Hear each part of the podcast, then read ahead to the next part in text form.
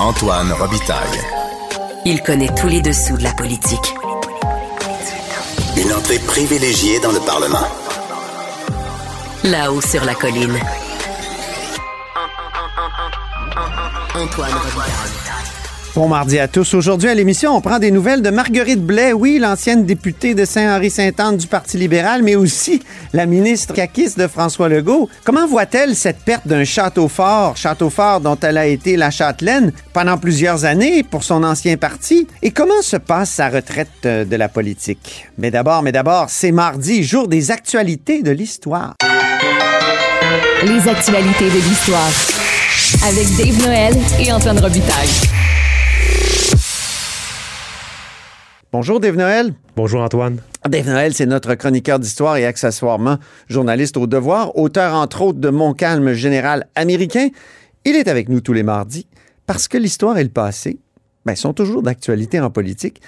Et on parle beaucoup ces temps-ci de Jacques Parizeau, une statue sur la colline, un documentaire cet hiver, Jacques Parizeau et son pays imaginé. Et aujourd'hui, tu veux nous souligner l'apparition d'un livre, le livre d'Alain Lavigne sur le marketing autour de Jacques Parizeau. Oui, donc Alain Lavigne, qui est professeur au département d'information et de communication de l'Université Laval, euh, lui, il a, il a, commencé à publier des essais en 2012 sur des, des, premiers ministres marquants. Donc en 2012, ça a été Duplessis. En 2014, Jean Lesage. En 2018, il a publié un livre où il comparait la campagne de 1970 du point de vue euh, de Robert Bourassa et de René Lévesque. Donc, lui, s'intéresse vraiment dans cette série-là au marketing en politique. Donc, c'est vraiment son angle original. Et, euh, la semaine dernière, il a, sorti son, dernier euh, de la série sur Parizeau, qui s'appelle Oui au marketing d'un pays, donc au septentrion. C'est des petits ouvrages, pas très gros, euh, qui comptent à 200 pages et à peu près une centaine d'illustrations. Donc, c'est vraiment un, comment dire, un panorama d'objets de, de, collection parce que M. Lavigne est lui-même un collectionneur.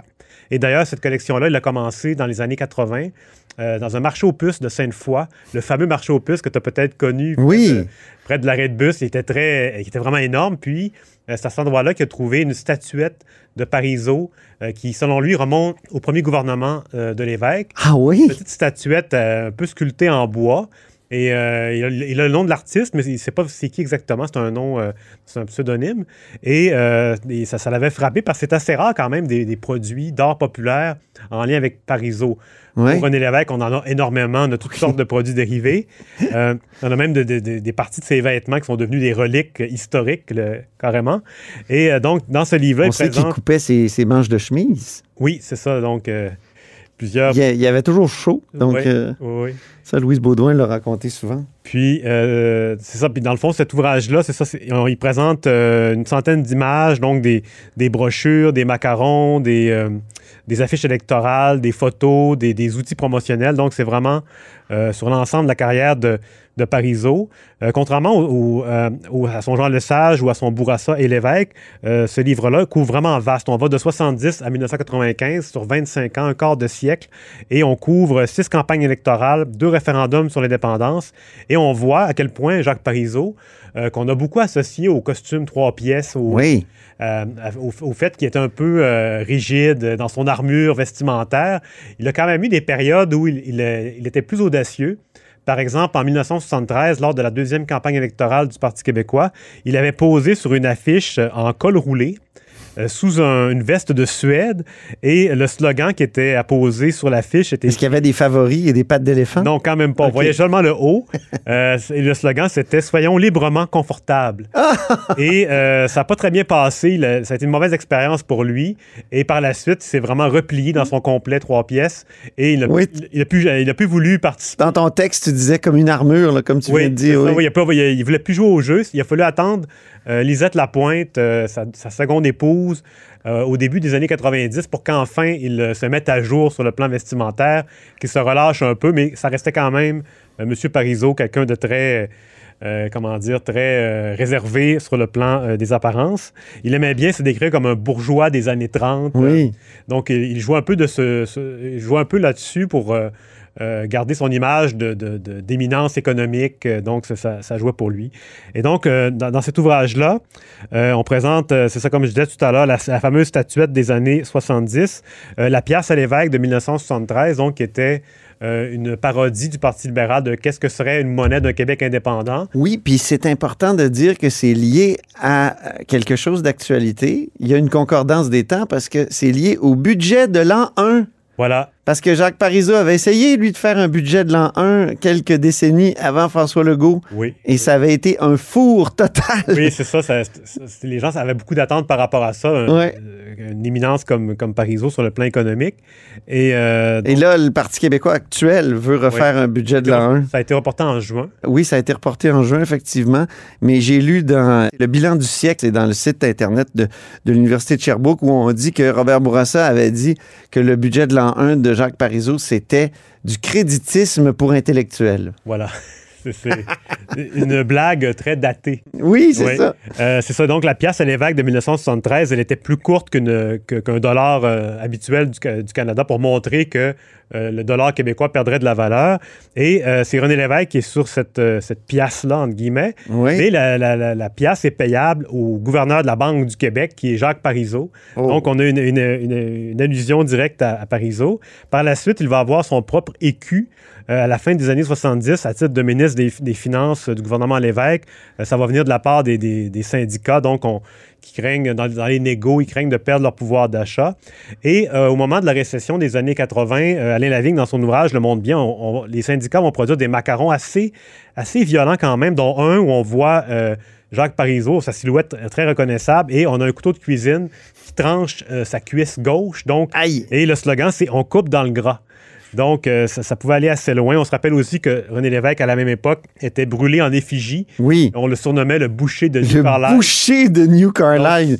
Je me souviens que dans ses mémoires, attendez que je me rappelle, il dit à quel point ça l'avait meurtri de se faire. euh, Ouais. Et en, en même temps, il trouvait ça complètement ridicule, lui qui, qui, qui avait assisté à la fin des camps de la mort, par exemple. Ouais. Et on n'a plus jamais revu ça par la suite. Euh, Les négos, on peut être difficile, mais des- sur le plan symbolique, d'aller aussi loin, moi, je n'ai Ouais. pas souvenir d'avoir vu qu'un politicien brûlé en Je me effigie. suis... Non, ça c'est vrai, pas brûlé en effigie. Mais euh, quand même, il y a eu des slogans assez violents. Oui.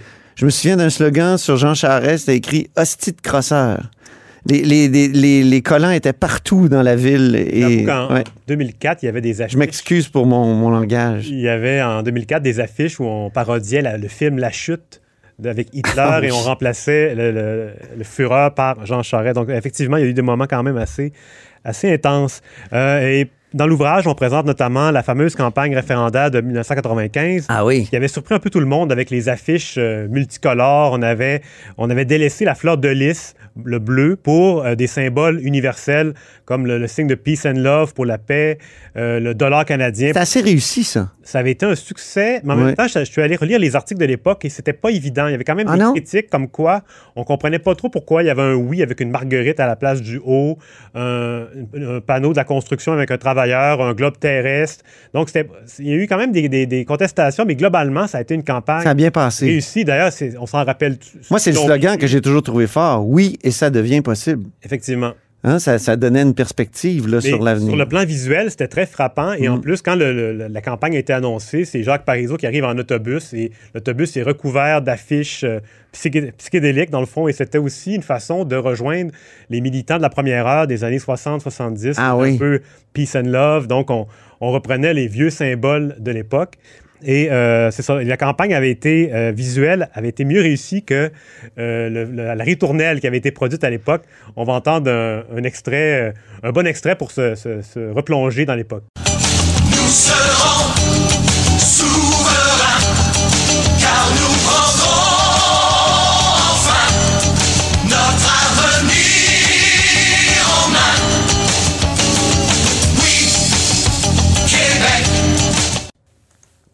Donc, c'est ça, on- on- un succès euh, relatif. Tu me disais que t'as- à l'époque, dans, dans- dans le contexte, tu trouvais ça assez bon comme ritournelle. Oui, mais ça- assez efficace dans le temps, mais Quand on les réécoute aujourd'hui au complet, là, on a manqué un petit bout, là, mais il y, a un- il y a un solo de guitare électrique très, très Paul Piché tardif. D'ailleurs, on peut les- euh, on peut l'écouter.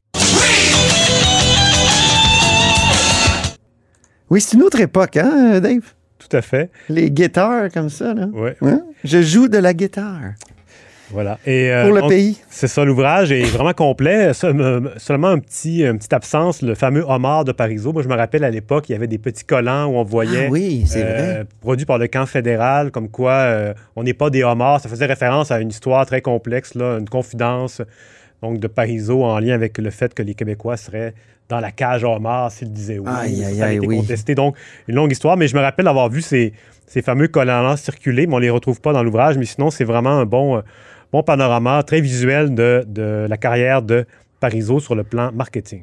Deuxième sujet maintenant, il y aura une autre mouture de l'exposition Le temps des Québécois, qui s'est appelée aussi Mémoire. Oui. Euh, au Musée de la Civilisation, c'est une exposition centrale au musée. C'est même, je dirais, au cœur du projet de ce musée-là, de la civilisation. C'est de la civilisation québécoise. Oui. Euh, donc, de, de montrer ce qu'est le Québec. Oui, donc euh, c'était l'exposition permanente, entre guillemets, mais les expos permanentes ne durent pas éternellement. On a eu Mémoire de 1988, donc de l'ouverture du musée à 2004, qui a duré 16 ans. Après ça, Le Temps des Québécois de 2004 à janvier dernier, où là, c'était vraiment un, un petit expo pas très grande où on voyait certains objets, par exemple la robe de la Poune, la robe de scène de la Poune, la guitare de Dédé Fortin, le premier drapeau Fleur de Lysée hissé sur le Parlement en 1948. Il y avait aussi le chandail à paillettes du Canadien de Robert Charlebois. Oui. Donc, il y avait vraiment un assemblage hétéroclite d'objets. Et j'ai parlé à- au, au président, euh, directeur général du musée, Stéphane Laroche, euh, pour le devoir. Donc, euh, lui, il m'expliquait vraiment qu'il ne pouvait pas encore me dire quels, quels objets seraient dans la future expo, euh, sauf deux. Dans le fond, il va y avoir le- un corbillard Ouais. magnifique offert par la maison Lépine qui a été conçu en 1900. Donc, un corbillard, c'est un peu comme symbole, c'est assez frappant pour une exposition. Qui a euh, été longtemps dans les fenêtres de l'épine Cloutier, Oui. là, euh, Dans Saint-Roch. dans Saint-Roch, Oui. effectivement. Et il va y avoir aussi la fameuse enceinte palissadée de Beaucourt. La- Ah! L'enceinte qui, en fait, s'avère. qu'on- au départ, on disait que c'était une fortification. Est-ce que c'est la vraie enceinte ou non, Dave? L'analyse. euh, Est-ce que François Legault, le lendemain de son Oui. élection en 2018, Ouais. était allé annoncer ça en grande pompe? ben, on pensait que c'était une palissade du 17e siècle et finalement, on, à part une étude du bois de constituant l'artefact, on a réalisé que le bois avait été coupé après 1750. Donc, Ah oui. il y a- ça fonctionne pas du tout, mais on va quand même l'exposer. Ce qu'on me disait, c'est qu'on allait mettre le- l'ensemble du contexte entourant cette découverte-là euh, et la nécessité de faire attention aussi de, à ce qu'on annonce comme, euh, comme trouvaille. Je sais pas s'il va y avoir des trônes du président de l'Assemblée nationale. là. Il y en avait un dans le temps, je me souviens. Oui. Moi, c'est une exposition que j'ai fréquentée souvent, que, que je trouve vraiment intéressante. Oui. Et quand est-ce que la nouvelle mouture va être euh, Elle va être prête en mai 2024, mais en attendant, cet- été, les gens pourront voir le fameux corbillard de la Maison Lépine OK. qui va être restauré devant le public. Merci beaucoup, Dave. Puis on se reparle la semaine prochaine pour d'autres actualités de l'histoire. Et oui, on se laisse sur un extrait d'un document vidéo qui accompagnait la dernière version de l'exposition, la version Le Temps des Québécois. Ça date de 2004. Depuis les débuts, je suis d'ici. Et je suis d'ailleurs. Je suis citoyenne du Québec, Je recherche l'indépendance. Je recherche l'indépendance et l'autonomie. mais je ne veux pas. M'isoler. Je suis née pour un petit pain. J'ai toujours refusé. J'ai toujours refusé. L'assimilation. Je suis citoyenne. Je suis citoyenne. Savez-vous Du Québec. d'où je viens? Je suis attaché à mes racines. Pour mieux me Pour projeter, mieux me projeter. Dans l'avenir du Québec. je suis citoyenne.